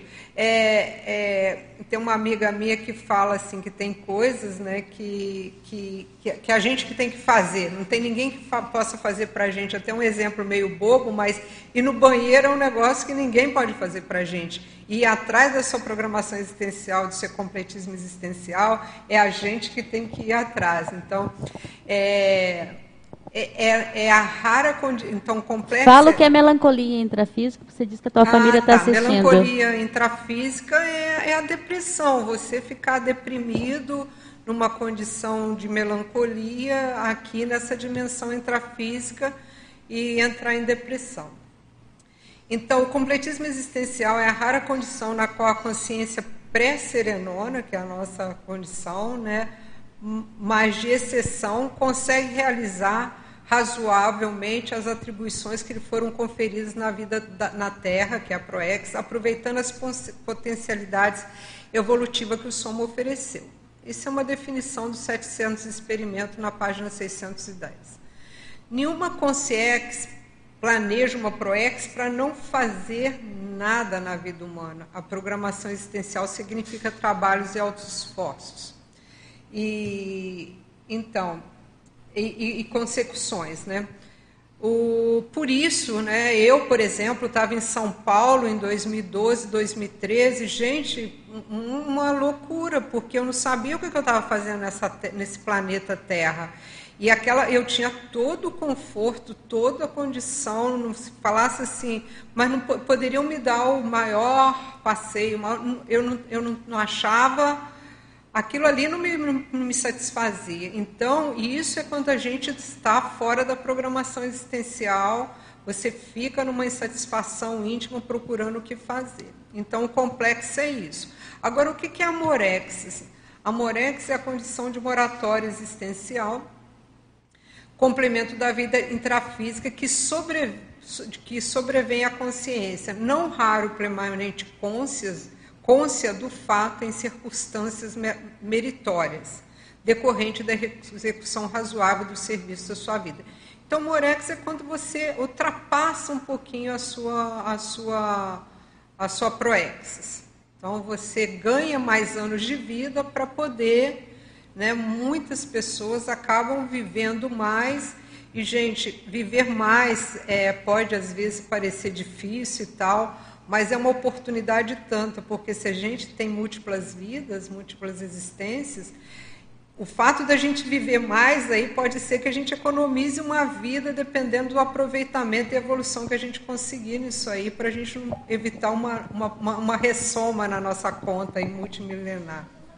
Coisa que você falou, quando eu falei que você falasse um pouquinho de, de melancolia intrafísica, até porque você disse que tem familiares seus assistindo e não pode e talvez não entenda. Aí você disse assim que que complexo é quando você estava lá em São Paulo, perdida, sem saber o que fazer. Eu entendo que esse momento você estava vivendo eu não, é, um amelim, entendeu? Uma Sim. melancolia intrafísica. Sim, era e não, talvez a, a complexo seja a falta né, de um. Você não entender aquilo que você está passando. É, ou é, porque, é só para ficar mais quem, claro. Né, você fica é. sem saber o que, que é. A vida é só isso aqui melhores restaurantes, boa vida, não, não é isso. Porque às vezes tem muita gente nessa situação, é. com esse vazio que não sabe o que é. Então eu entendo isso como melim, entendeu? Posso, que é a melancolia intrafísica. Eu posso é, ajudar até a esclarecer um pouquinho esse detalhe? Eu acho que, se me permite, Rosa, só para entender que dentro da psicologia a gente estuda o quadro da depressão. Isso que é só importante avaliar que talvez esse é um dos temas de pesquisa que eu vejo que se fala pouco e que de alguma maneira é um tema é, é, da longev longevitar, né? ou seja, é um tema justamente que tem que ser estudado. Que melancolia, a gente vê que uma aproximação simples lembra o processo da depressão, mas a gente não pode, de certa maneira, é, rotular como depressão. Por quê? Depressão é um quadro bem específico e tem muitas vezes o processo, a componente cerebral, uma componente bioquímica, e que isso tem a ver com, às vezes, tratamento medicamentoso. É, bem, é bem importante a gente falar que muitas é, melins, existe melim e melim, porque a gente, a gente pode falar assim, não, a pessoa está em melim. Às vezes a pessoa está é, é, com a vis baixa, está com um processo que ela, ela não está feliz. Está então depressivo. Então, é, então, Porém, não tem a patologia. Exatamente. Então, a gente tem que diferenciar só isso, que tem que ser discutido. E eu acho que um tema, inclusive, era esse: a, é, de, é, contrapontos entre melim e depressão. Tem que ter, ter esse esclarecimento, tá? Até mesmo para a pessoa saber que precisa de tratamento. E isso é necessário. Não adianta a pessoa falar assim: ah, não, eu vou ler um livro, eu vou sair da melim. Não. Ela precisa de tratamento terapêutico. Eu sei que tem a consciencioterapia que ajuda nesse processo da melim. Mas também eu estou querendo mostrar que existe uma outra contra, é, contraposição, que é um processo me medicamentoso também. Que precisa ser diagnosticado é. e tratado devidamente. É, não agora, é, não é agora, frescura, né? É, não, não misturar, não misturar. Não é frescura. É, e não é frescurinha, não é frescura. isso. Agora, uma coisa interessante que aí é pertinente do tema que você trouxe, você está falando ali do processo da, da PROEX, da moratória e tudo mais, é que realmente o indicador meio que da bússola consciencial, se a pessoa ela está no caminho certo ou não, é o processo da Melim.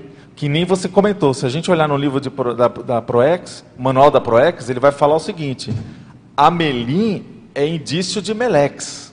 Então quer dizer, se a pessoa não tomar cuidado, ela está indo para o caminho que aquilo não vai ser bom. Não vai tipo assim, ah, porque eu mudei de dimensão, eu mudei de, de contexto completamente. Não, porque é um processo de uma linha condutora. Então, uma das coisas que a gente está chamando a atenção, acho que é isso que você quiser reforçar, é observe os alertas das melancolias intrafísicas, que esses processos melancólicos, esses processos desgostosos, indicam que você está no rumo errado, que você não está com brilho nos olhos, né, que faz você estar motivado que a programação existencial é para nós sermos felizes. É isso daí. Obrigada, André. É isso mesmo. Só aproveitando sua casuística, uh, viver não é fácil, né? Viver neste restringimento desta dimensão não é fácil.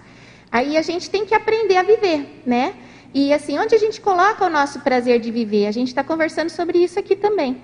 Né? Você lá em São Paulo, com todo o dinheiro, todo o conforto, todas as possibilidades intrafísicas, então, assim, e infeliz, insatisfeita, né, numa melancolia e depressiva, né, digamos assim.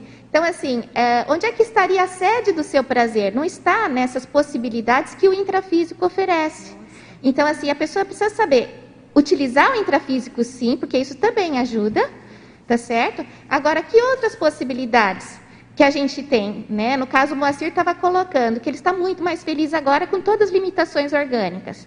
Né? Então, assim, aprender a fazer esse sobrepairo é muito importante.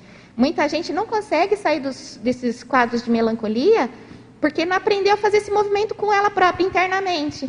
Né? Eu estou aqui cheio de dores, estou aqui com limitações e consigo, então, é, estar pleno, realizado e satisfeito com as minhas realizações. Quantas pessoas aí que vêm de fato né, com é, limitações físicas importantes, né, tetraplegias, paraplegias, e dão grandes exemplos do sobrepairo em relação à questão é, da sua condição intrafísica. Então, assim, a pessoa vai caminhando com seu corpo, ela vai aprendendo a lidar com ele com todo carinho possível e sobrepairando e continuando a exercer todos os seus potenciais. É nisso que a gente tem que aprender a fazer. Né? Rosa, eu sei que você precisa avançar aí na tua apresentação. Eu preciso, sim, porque a professora Cristina sem, Ribeiro ela tem uma fala importante. Sem dúvida, também. mas só lembrando que nós temos mais algumas perguntas. Então, vai com você agora, adianta aí o, o processo, mas eu lembre vou adiantar, do. Eu vou passar. Lembre aqui. dos nossos amigos aqui que a turma está interessada. Porque está bem interessante, não é? Sinal que a gente vai ter que conversar mais a respeito. Vamos voltar para o PowerPoint aqui para a apresentação.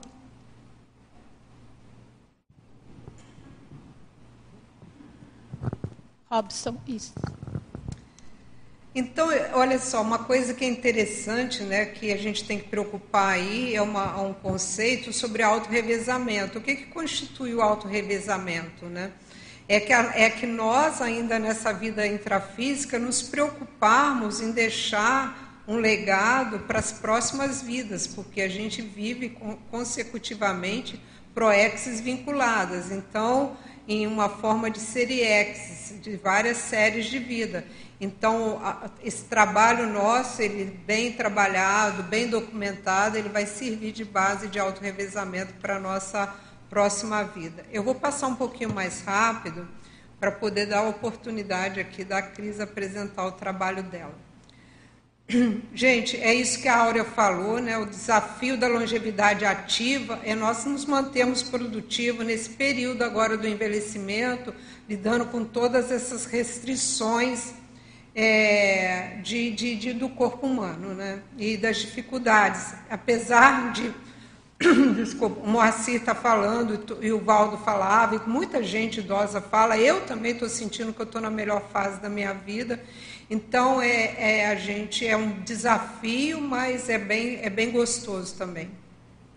Valorizar o envelhecimento, o bom humor é a melhor atitude a ser assumida pelo longevo. Isso é uma frase do Valdo Vieira. O que, que, é, o que, que é uma longevidade proexológica? Né? Então, é a definição da nossa tertúlia de hoje. É a longevidade produtiva, a, longe, a longevidade produtiva é, é, uma das definições, é a longevidade produtiva, então, se você produz, você está é, dentro da longevidade proexológica. A outra é a longevidade lúcida. Então, para que você tenha produtividade, consiga cumprir a ProEx, trabalhar e a lucidez e alcançar a lucidez na terceira e quarta idade, é, com capacidade de vivenciar principalmente a conduta de maneira racional e cosmoética dessa vida. A longevidade lúcida é a condição da consciência homem ou mulher autoconsciente da sua intermissibilidade, ou seja, de ter feito o curso intermissivo. Sobre a longevidade proexológica, esses cuidados com o corpo, com o corpo humano, com o soma, né, para que a gente cuidados com estresse, ter amigos, gente, é uma importante demais. Eu faço muita questão das amizades, recebo bastante gente em casa. O Valdo tem uma, uma, uma tertúlia dele que o pessoal reclama de convivialidade. Ele faz uma pergunta que eu, que eu não esqueço. É, Ô Isabel, você já conhece as cores do talheres da minha casa? Não. Conhece? Ah, tá bom. Então, assim, o Valdo fazia uma pergunta: você reclama da convivialidade, mas as pessoas conhecem as cores dos talheres da sua casa? A Maria também conhece. O Moacir está para conhecer, né, Moacir? Só acabando a pandemia, que a gente está com jantar radiado aí há tempo. É, é, que ela já falou que já ia convidar faz tempo, mas não me convidou ainda, sabe? Eu convidei, mas ele fala que ainda não pode ir por causa da, da pandemia. Bom, eu sei, eu entendo, estou brincando. Então, cuidar. eu gostaria de falar um negócio para você. Olha, a felicidade, gente, não está no externo. Em hipótese alguma. Ela está na intraconsciencialidade da, da pessoa, da consciência. Está dentro dela mesma. Isso é batató. Não tem como sair disso. A felicidade está dentro da própria consciência. Isso é um alívio, né, Moacir? Que a gente não precisa só auto-esforço, né? Vamos lá para o PowerPoint, vamos voltar. Nós falamos aqui de longevidade desaproveitada, desculpa. Deixa eu voltar um aqui.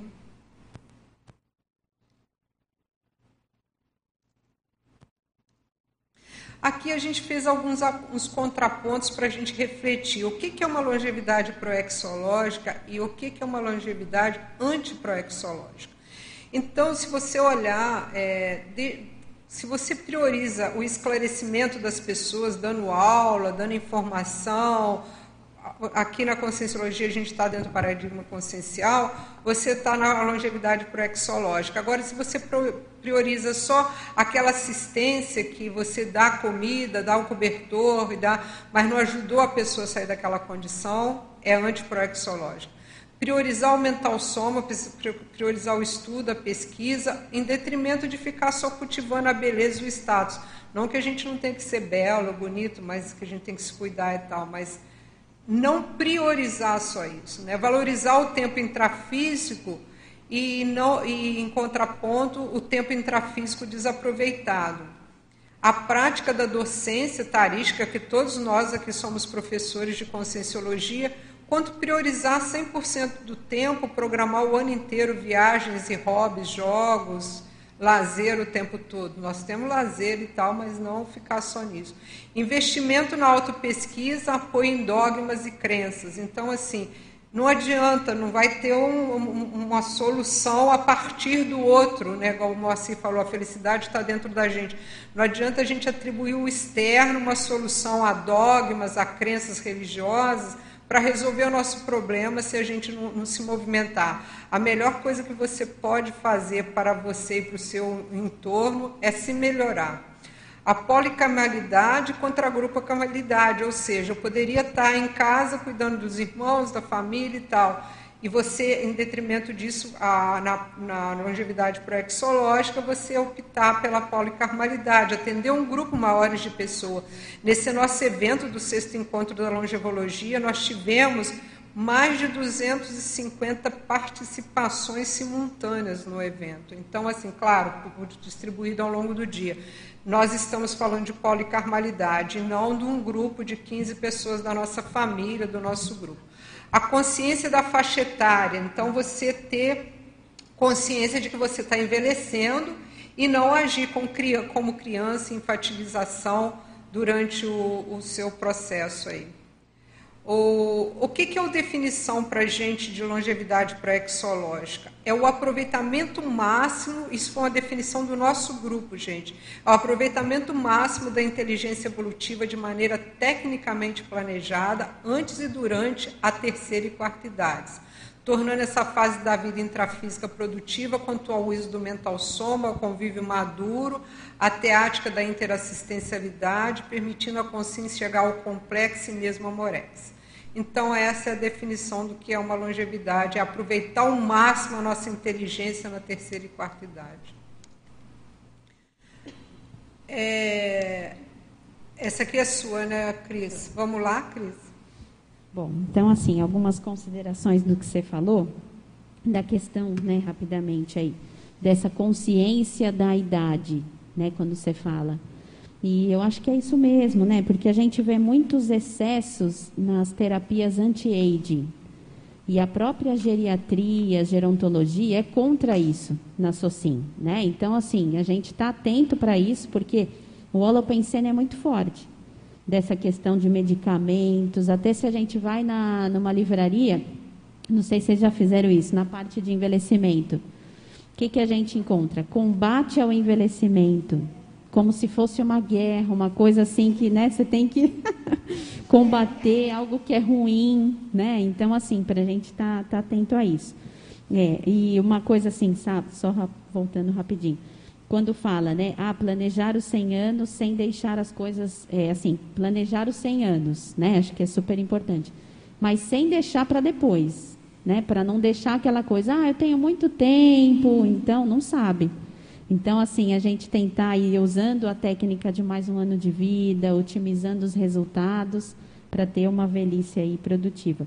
E só para fechar o de assunto anterior, quando você fala, Rosa, de ter amigos, acho isso super importante, assim, a gente desenvolver também durante a vida, né? Porque às vezes a gente fala, ah, o idoso não tem amigo, mas às vezes ele nunca teve. Então, assim, é mais difícil nessa fase. Então, incentivar para a pessoa, né? Às vezes, ah, tem muitas tarefas. Não, deixar um tempo, investir em novas amizades, fortalecer as que já existem, né? Então, só algumas considerações. E aí, entrando nessa questão da autogestão, é, entra isso que a gente falou do trabalho, né? Então, a pessoa, ela vive a vida, né? Passa um bom, muitos anos organizando a sua agenda em função do trabalho. Então, horário, né? Aquilo que você falou da sua tia. Ah, vai, né? Ou se organiza, acorda para trabalhar, tal. E quando não tem mais o trabalho, né? O que fazer? E às vezes eu ouço assim de alguns idosos falam assim: "Nossa, eu era mais produtivo quando eu trabalhava. E agora eu tenho tempo e eu não produzo". Então aí que vem a importância da autogestão sênior. Até uma concurso que a gente vai dar ano que vem pela PEX, que fala da importância desse equilíbrio entre as áreas da vida. Aí você puder passar para o slide, Rosa, por favor. Então, o que, que é autogestão? É, é autogestão existencial, né? Então, é a coordenação dos recursos pessoais, sejam talentos, interesses, atributos mentais, para percepções, bioenergias, motivações, tempo, esforço, dinheiro, companhias intra e extrafísicas da Consim, homem ou mulher, considerando as circunstâncias situacionais oportunidades e riscos ao longo da vida e visando o cumprimento da autoproexis. Então, assim, a autogestão, ela deve ocorrer, né, o ideal que ela ocorra em todas as fases da vida. E a autogestão de quando a gente está numa fase mais produtiva é diferente da pessoa que já não tem mais aquele trabalho, né? Pode passar, por favor. E aí, assim, aqui a gente né, não, acabou não saindo a, é, o escrito aí das áreas, então, assim, é, o que eu, né, a gente fala lá na PEX, desse equilíbrio entre as áreas da vida. Então, é, é importante o uso de uma agenda para organizar tudo isso. Então, ter horários lá para cuidar da casa, do autoconhecimento, que é super importante. A saúde, né? Então, aí entra isso que a gente comentou, né, que eu acho que é bacana, assim, conhecer mesmo o que vai acontecer. Né? A pessoa, ela sabe o que vai acontecer quando vai envelhecer? Ou é são só coisas ruins, né? Tem as perdas, sim. Né? Por isso que até eu sou um pouquinho contra essa expressão melhor idade, que eu acho que é muito subjetivo. Vocês estão dando depoimento aqui que vocês estão na melhor fase, mas nem todos, né? Então, às vezes a mídia também, a sociedade fala muito isso. Vende uma ideia que ah, é melhor idade. Aí o idoso, quando se vê né, cheio de perdas físicas, sociais, financeiras, ele fala: como assim melhor idade, né? E aí, assim, é, aumenta até a questão do: ah, não, eu não sou idoso, não quero passar por isso. Pessoa quer viver mais, quer ter mais tempo, mas quando chega lá, né? Então, assim, desdramatizar isso, conhecendo, conhecendo mesmo, o que, que vai acontecer? Ah, eu posso sim ter fraqueza muscular, questão da nutrição, né? Assim, eu posso ter perda, sim. O que, que eu posso fazer para preparar, para me preparar, chegar melhor nessa fase? E aí ter um equilíbrio entre essas áreas, né? Investir, né, no início do lazer, viagem, se a pessoa tem lá uma, é, às vezes, né, tem uma responsabilidade de um cuidado, né, seja com um familiar, né, alguma outra pessoa. Então a importância de ter esse equilíbrio entre as áreas da vida, ter o uso de uma agenda, né? Então pode passar, por favor ter uso de uma agenda, né? Então, mas até pode falar, mas como assim agenda? Agora que eu estou, né, André, descansando, né? Agora, mas descansando do quê, né? Às vezes a gente eu encontro também alguns pacientes e o familiar, não, vou deixar ele descansando. Mas você falou, você perguntou se ele está cansado? É, às vezes não está, né? Cansado. Ah, vou deixar lá. Até a ideia do da questão da casa de repouso, isso já tá, já é antigo já. A gente não fala mais nem asilo nem casa de repouso, porque repouso para quê, né? Então, parece que a pessoa vai para lá e já não vai ser, não tem a possibilidade de ser produtiva. Então, aqui, né, a gente fala bastante isso na PEX, né, do uso da agenda, então, da importância da pessoa, mesmo sem um trabalho, sem a responsabilidade de um trabalho, ter uma agenda, uma rotina. Ah, que horas que ela vai acordar, né? Assim, é, às vezes acorda mais tarde, aí já acorda assim, já já se sente mais improdutivo. Então, ter uma agenda, colocar atividade física é super importante. Então, nunca é tarde, né? Eu vejo assim, eu tenho idosos, agora vou começar a atender uma paciente de 92 anos, que nunca fez exercício na vida. Então, assim, estou trabalhando com ela, né? Eu tenho também a oportunidade, o privilégio de trabalhar com a dona Ruth, né, a irmã do Valdo. Ela tem hoje 100 anos e ela nunca tinha a prática do, do exercício físico. A gente começou uns quatro anos atrás e eu vejo melhora nelas. Faço um trabalho né, nela, faço um trabalho preventivo. Então, sempre é tempo. Então, se às vezes a pessoa fala, ah, mas nunca fiz exercício, nunca priorizei isso na minha vida, priorize, porque com exercício a gente já vê tem diminuição até de uso de medicamentos, controle da pressão arterial, a pessoa pode diminuir o uso de medicamentos por conta do exercício físico. Então, quem está nos ouvindo, às vezes fala, ah, já é tarde demais, né?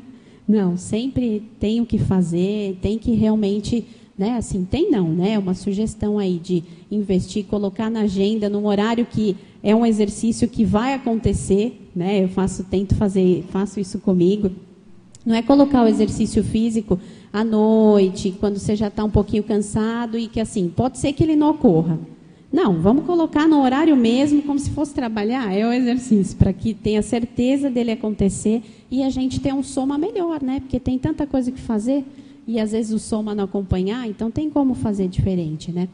E aí, né, eu coloco, né, que a busca por uma rotina útil com base nos propósitos elencados utilizando agenda pessoal, pode proporcionar o melhor aproveitamento do tempo e otimização da ProEx. Né? Então, é isso, assim, essa agenda né, com rotina, com atividades, colocando tudo o que se quer fazer. E aí, sim, né, acho que dá para possibilitar aí uma longevidade mais produtiva. Né? É isso.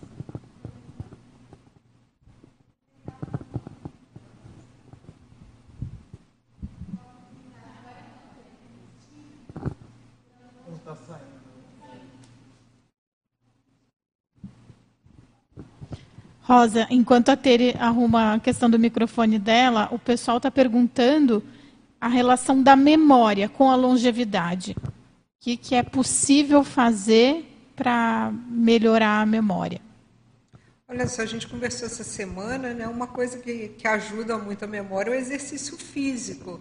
E a única coisa, gente, assim, eu já vi, a gente não pode falar em medicamentos, mas a gente tem algumas suas saídas. A Cris aí pode dar alguma sugestão para a memória. Então, assim, a gente sabe, já existe, já está comprovada a questão da reserva cognitiva. Então, a pessoa que ela vai investindo durante a vida na memória, né, em ler, em estudar, aprender coisas novas, ela vai tendo uma reserva que isso ajuda em idade, né, assim, um pouco mais avançada, que realmente acontece, sim, pode ter perda da memória. Agora, a memória é algo que a pessoa tem que ver. A alimentação, né, Áurea, se quiser complementar, porque tem questões, sim, né, a vitamina B12, a falta da vitamina B12, ela pode levar a um déficit de memória. Então, começar a ver, tá tudo bem somaticamente, né? Ela se alimenta bem, fez um check-up, tem às vezes uma reposição dos nutrientes. E exercícios da memória, tem, né, aqui em Foz até tem uma franquia que começou aqui, chama Ginástica para o Cérebro. Então, tem exercícios próprios, o, o cérebro é um músculo. Né? Então, da mesma maneira que a gente vai na academia e vai fazer, né, tem que pegar um pezinho, fazer uma musculação, um exercício, o cérebro também precisa disso. E é o que a Rosa falou, né? Eu comento que assim, tudo que faz bem ao coração faz bem ao cérebro. Se você faz atividade física, faz atividades que você gosta, tudo isso vai ajudar na memória. É o desafiar-se, né, Cris? Em isso. todas as etapas. A gente precisa de desafio, precisa. né? Precisa. E a gente fica até mais alerta, né? Uhum. Quando a gente tem desafio, né, fica assim motivado. Então, sim, tem N possibilidades né, para melhorar a memória. E é um dos prejuízos aí do hedonismo, da questão do vamos gozar agora um momento de mais acalmia, tranquilidade, porque a gente perde a questão do desafio, né? Só gozar a, a aposentadoria, só a curtição pela curtição, o descanso pelo descanso, não, não oferece a nós o desafio, né? A ter Terezinha. É, parabéns, Rosa, então, pelo teu peito, está ótimo. Obrigada. E só voltando um pouquinho na fala da Cristina, é, que eu estava lembrando, ontem a gente teve um debate com a professora Marina, no Epicentrismo e Debate, que aconteceu, e a gente falou muito da autoassistência, né? Que é o processo, assim, que eu vejo que é... Isso é muito sério, né? Como que a gente vai assistir os outros se a gente não se assiste a nós mesmos, né? Então, começa com esse princípio, né? Da gente nos assistir. Eu tive essa dificuldade, logo que me aposentei, pelo fato que a gente, eu, como eu trabalhei na enfermagem, essa questão de dedicar o tempo total pra, para o paciente, no caso, né? E quando tu tem que voltar para ti, eu tive um impacto assim. Poxa, agora tenho que cuidar de mim. Foi muito difícil isso, sabe? Voltar para mim, eu cuidar da minha alimentação, porque o hospital a gente tinha todo esse, esse processo de atendimento lá. Então, eu comecei a valorizar a questão dessa agenda que a Cristina falou. É muito sério isso aí, porque o aposentado, de modo geral, ele, se ele não tem essa programação, né, pré-programado, como eu digo, é difícil para a gente recomeçar tudo de novo. Falando do meu caso, né? Então, a agenda, ela funciona muito bem. Isso aí nos ajuda, assim, a manter um equilíbrio, né? E eu vejo, assim, questão da ProEx, né? O intermissivista tem que ter muito cuidado quando chega nessa idade, né? Porque por mais que tu tenha já uma programação, que tu almeja, que tu vai chegar lá, né? Que a ideia eu penso que seja de todos é o completismo, né? Pelo menos eu tenho esse ideal, né? Mas a gente precisa começar aqui agora, na idade que muitos estão aqui, né? Porque senão depois é querer correr atrás do barco, como se diz, e daí é difícil, né? Mas eu vejo assim que a autopesquisa nesse momento, ela é muito séria para todos nós. Porque o que, que eu penso hoje, assim, é, como o Walter falava, assim, cobrava de nós aqui, e o livro, e o livro, né? Sei que eu discutia com ele isso, eu achava assim, nossa, mas vou chegar lá na idade tal, vou escrever meu livro. Mas não é assim. Tem que começar, é no momento certo, que, que a pessoa ainda tem todo o potencial, né? Para depois ir levando, né? E estudando, né? É o que eu faço hoje. Então, eu acho que a Cristina, ela falou de umas coisas muito básicas, assim, que é no dia a dia.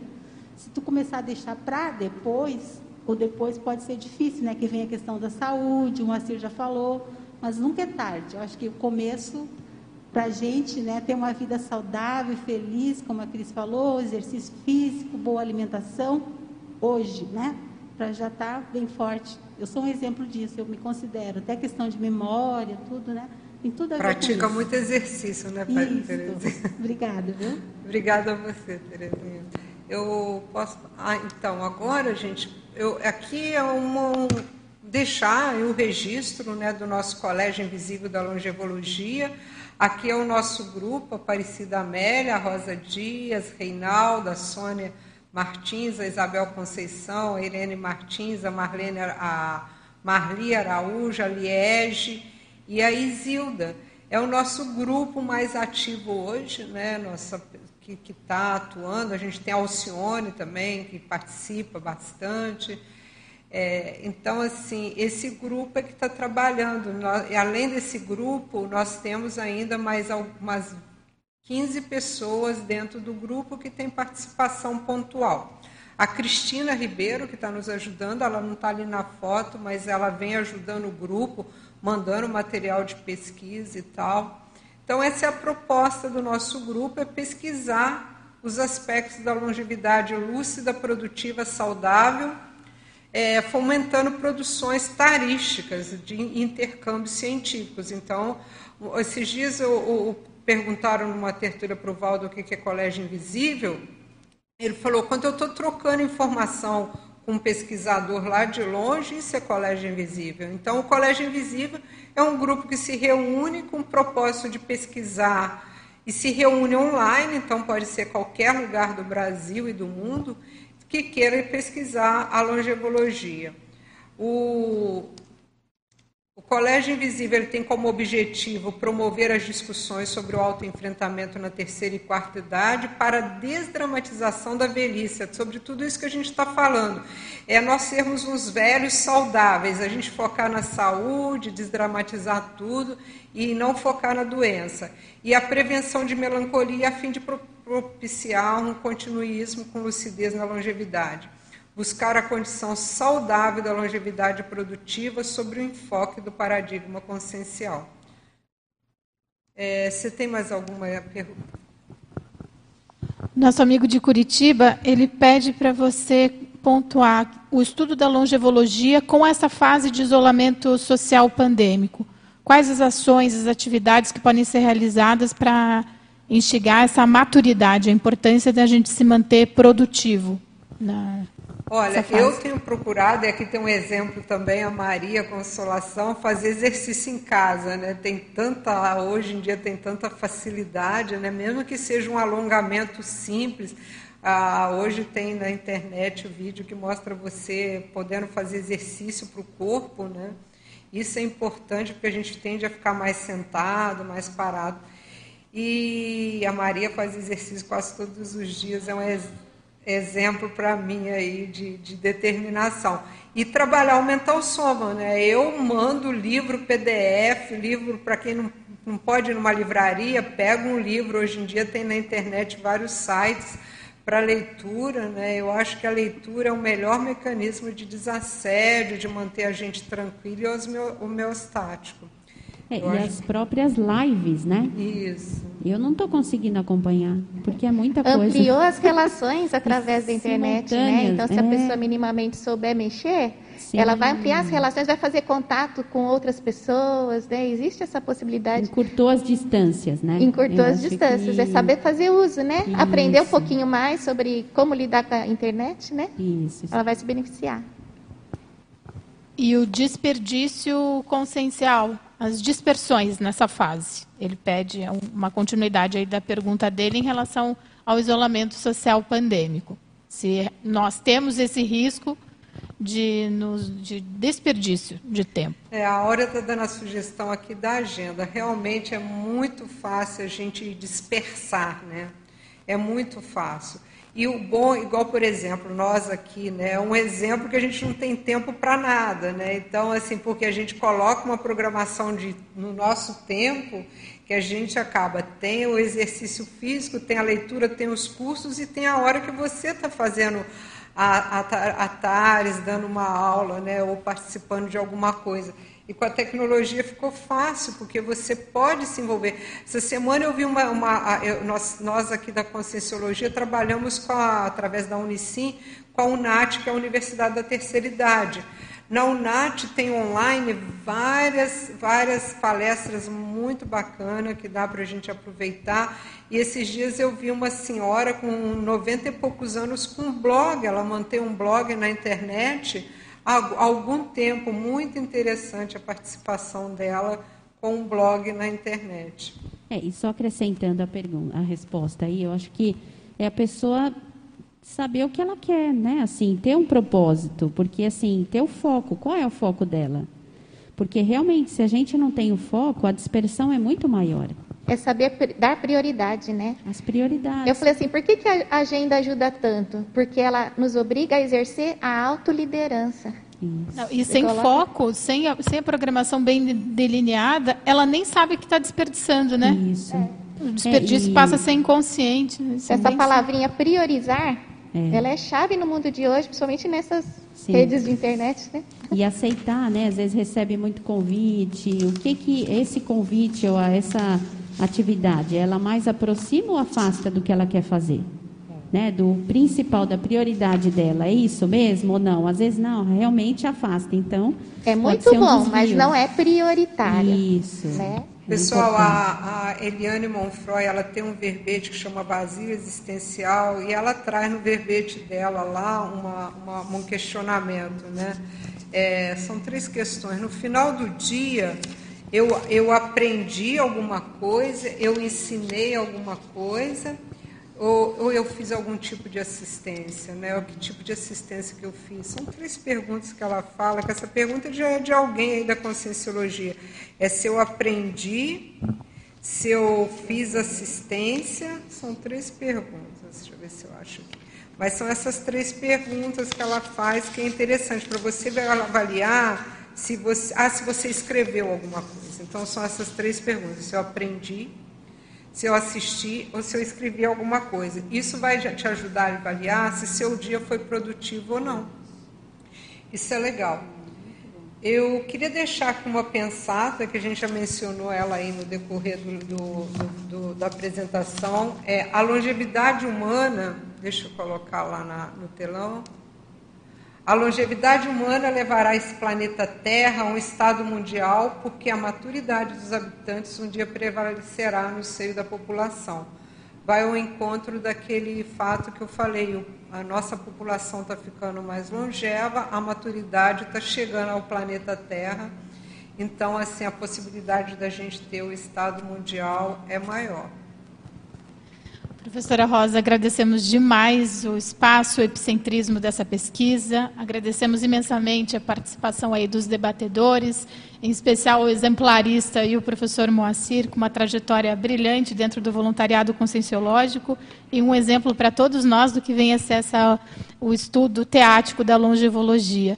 Rosa, mais algum comentário, algo que você Não, eu queira só pontuar? gostaria de agradecer né, ao pessoal, aos, aos, convidados aqui que com carinho aceitaram o convite, a, a, a Áurea, a Maria, o Moacir, o André e a Cris, e você, Isabel, aos amigos tertulianos, a toda a equipe do tertuliário, aí a Fran, o Robson, aos, aos membros do Colégio Invisível da Longevologia, que tem feito a minha vida mais fácil, um grupo bacana e gostoso de trabalhar, e, e, e para construir essa ciência da longevidade dentro do paradigma consciencial.